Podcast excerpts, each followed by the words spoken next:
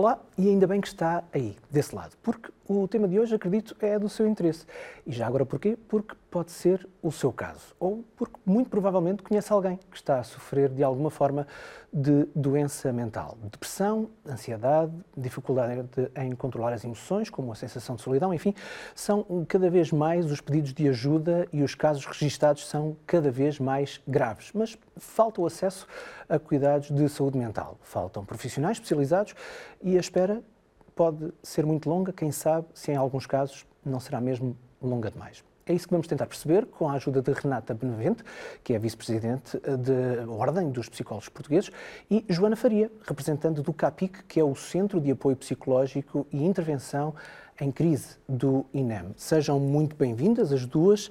Um, Renata Benevente, comece por si. Uh, para já, é uma das duas vice-presidentes da Ordem uh, dos Psicólogos uh, Portugueses e pergunto-lhe como é que está a saúde mental dos portugueses, de forma geral. Muito boa tarde, obrigada pelo convite antes de mais. Bom, a saúde mental dos portugueses infelizmente não está famosa.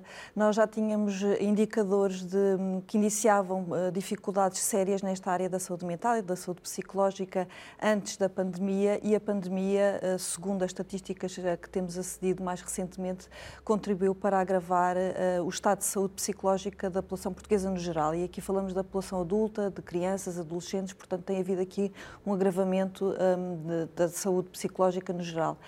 Um, o que nós temos deste, nesta, nesta altura, em termos de estatística, é que um em cada cinco portugueses necessitará de cuidados desta natureza. Um, temos também uh, dados que remetem a estes dados internacionais, inclusive somos um, um país que está muito mal posicionado nesta matéria, porque há uma necessidade de prescrição de psicofármacos uh, excessiva, que decorre também da impossibilidade de prestar cuidados de saúde psicológica de outra natureza, que não o recurso à medicação. Portanto, o que se observa é que muitas vezes, não havendo a capacidade de resposta ao nível daquilo que é a intervenção em psicologia, os médicos acabam por prescrever medicação apenas para conter alguns sintomas, não tanto para tratar a problemática de base, mas sobretudo para conter alguma sintomatologia e, portanto, temos também aí esses valores muito acima daquilo que eh, é eh, considerado normal para, para uma população como a nossa. Portanto, eh, estes dados remetem para isto. Como o Marco também referiu no, na, na sua sua uh, reflexão inicial, há também aqui uma maior facilidade eh, no sentido de se reconhecer que uh, poderemos precisar de ajuda ao nível da intervenção psicológica. E isso, apesar de tudo, é positivo, não é? Isso apesar, é positivo. Apesar uh, de haver mais necessidade, também é positivo saber que precisamos, não é? Exato, e isto uh, decorre uh, também uh, desta circunstância que também mencionou e muito bem, não é?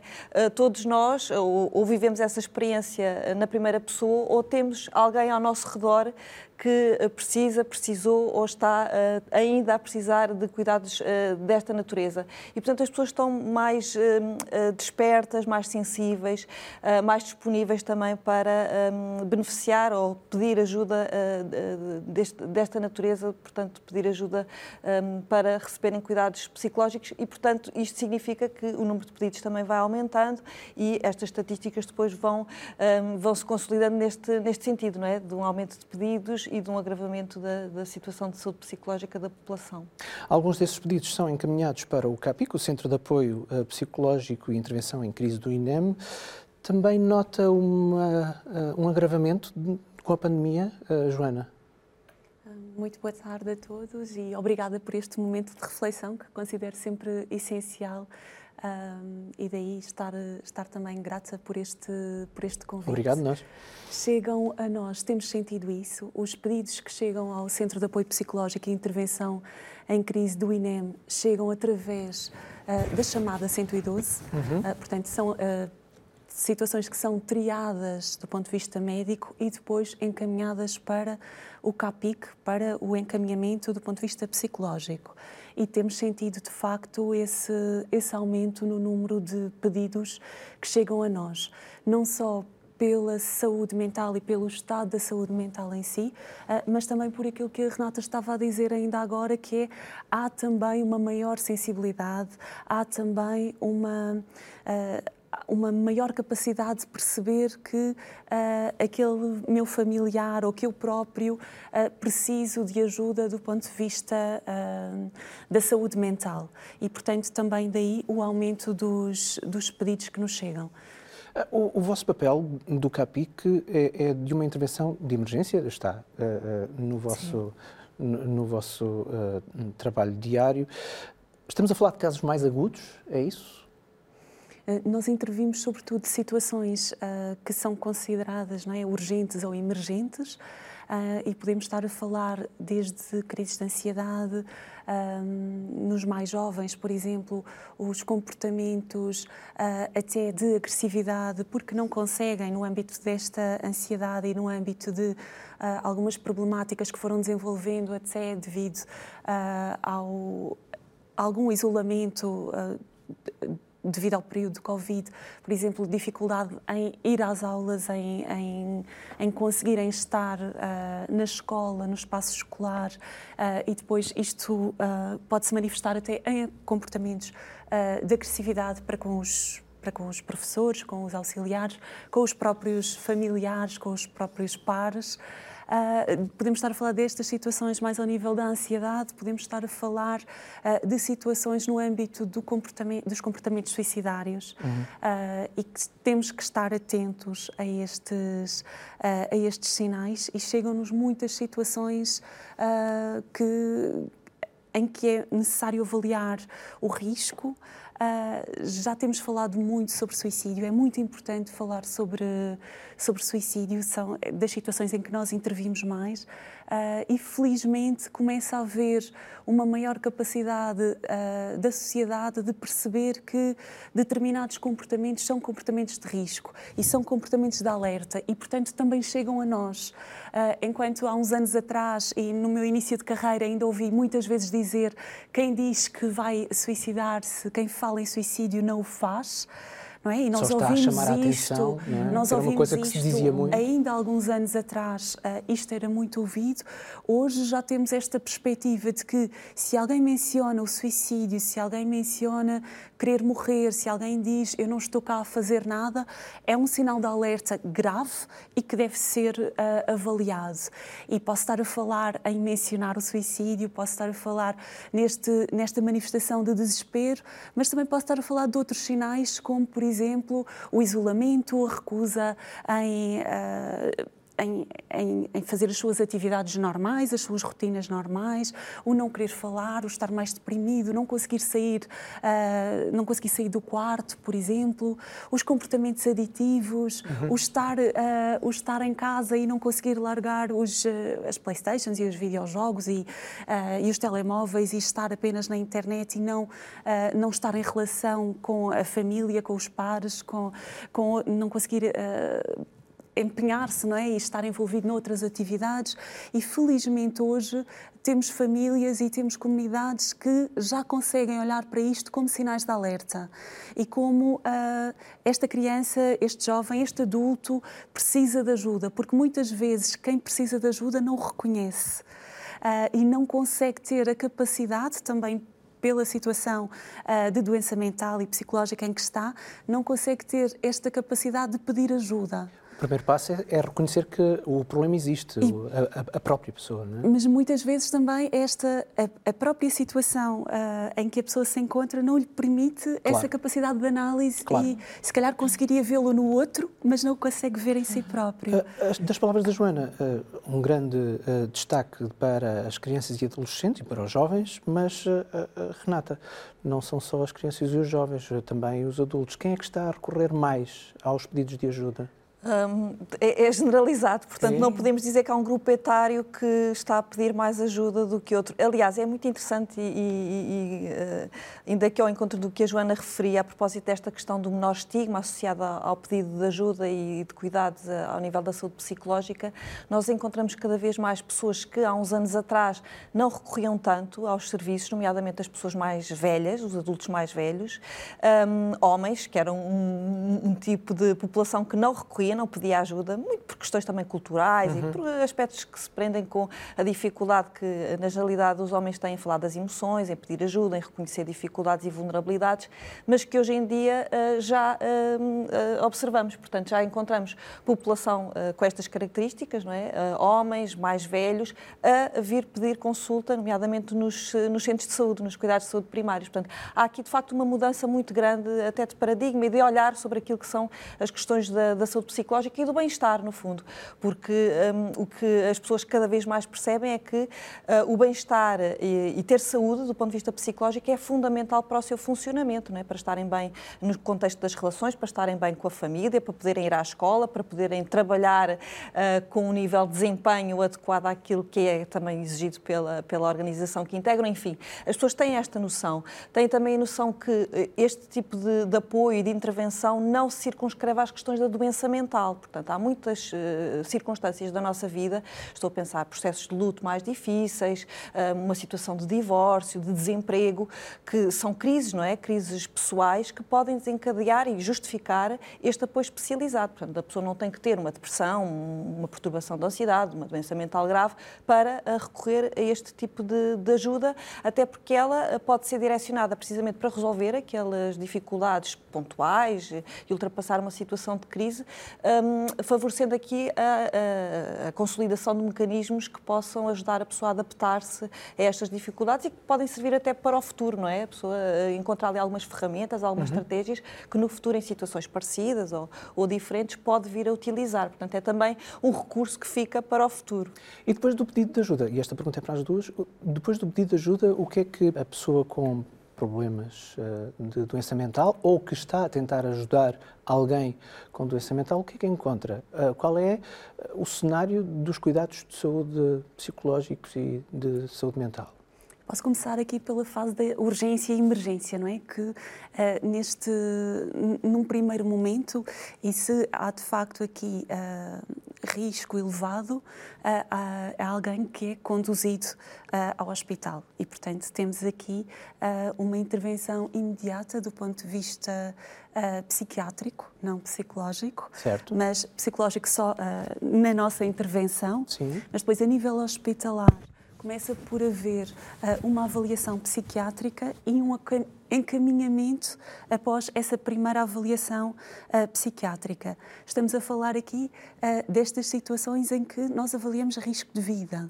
Mas estamos é? a falar, então, numa, numa, numa intervenção super rápida, imediata, Sim, certo? No momento. E, e, e tem sido eficaz no vosso campo no momento. Sim. Sim. é muito importante que alguém que verbaliza, uh, que verbaliza e que, e que, nós conseguimos avaliar aqui uh, fatores de risco graves, que tenha esta primeira ajuda uhum. no momento.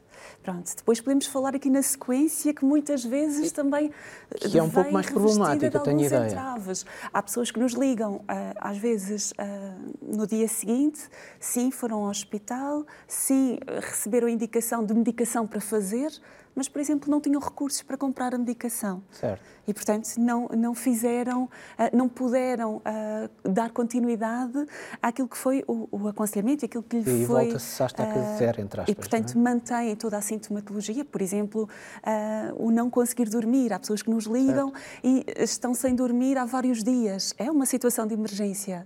É uma situação, nós não podemos estar sem dormir, por exemplo, é um uhum. alerta aqui uh, para todos. Uh, e, e, temos que corrigir esta situação. Mas eu posso ir ao médico, se o médico vai, vai me medicar para resolver rapidamente. Depois, eh, como a Renata dizia, uhum. temos que trabalhar tudo aquilo que está na base, não é?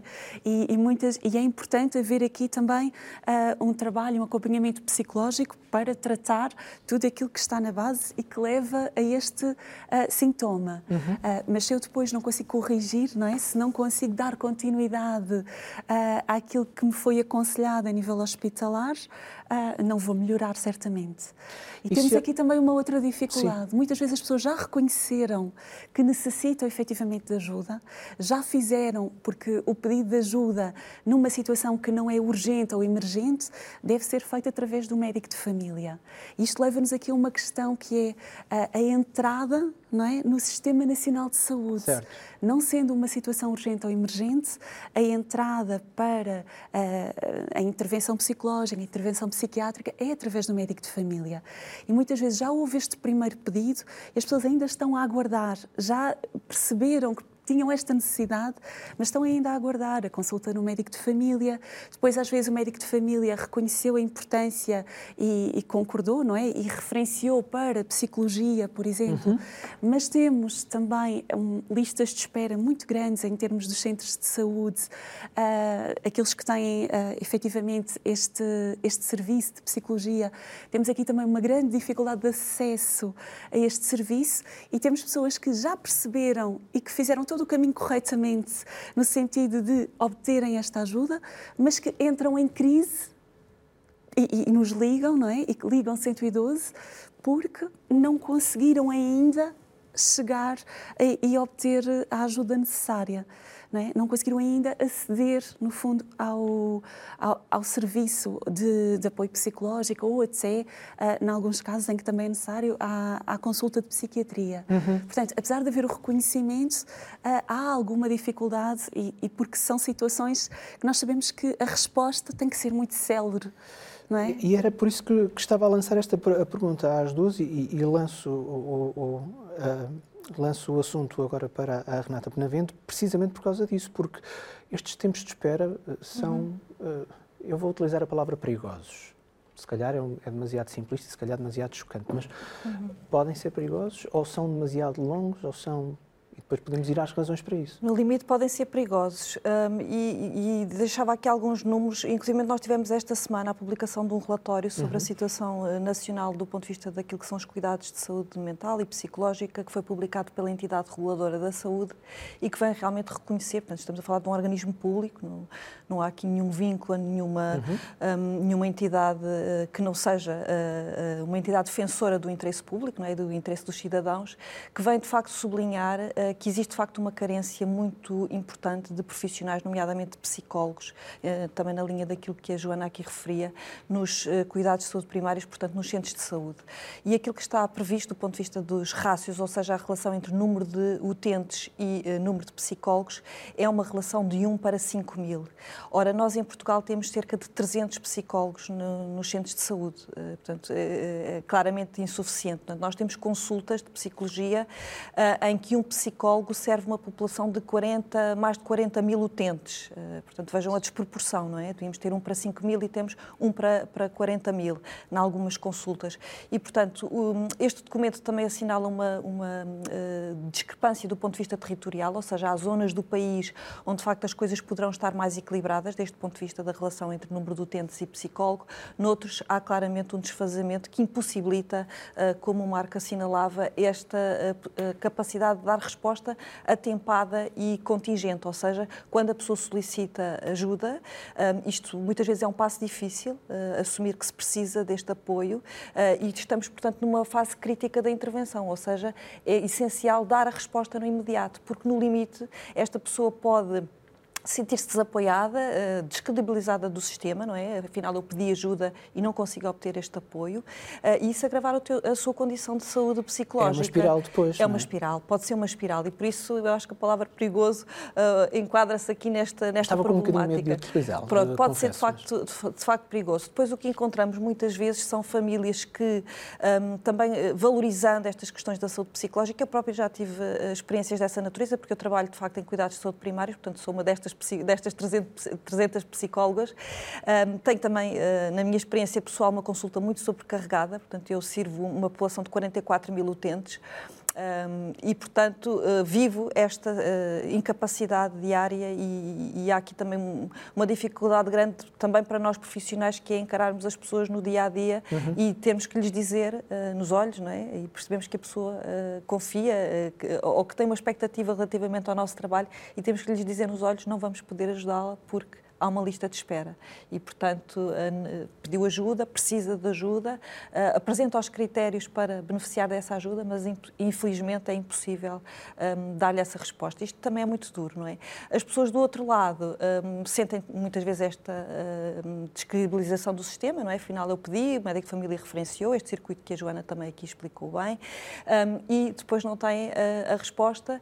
Uh, muitas vezes acabam por fazer um esforço financeiro enorme para garantir, por exemplo, cuidados a crianças e adolescentes, porque privilegiam essa circunstância do bem-estar dos filhos, portanto, fazem esforços uh, imensos do ponto de vista financeiro, porque uh, uh, as consultas no, uhum. no, no, privado são dispendiosas, a intervenção em psicologia, as consultas, os acompanhamentos regulares implicam, por norma, uma, uma consulta semanal uh, ou quinzenal, uh, mas este é, é, por norma o registro e, portanto, isto é uma sobrecarga financeira imensa para as famílias e, portanto, muitas delas uh, vão ter que uh, prescindir de algumas outras coisas também importantes das suas vidas, porque nós também sabemos que o salário médio em Portugal é muito baixo, né? estamos uhum. agora com esta crise da habitação gravíssima, enfim. Um, e, portanto, recorrer ao privado é, de facto, para muitas famílias impossível.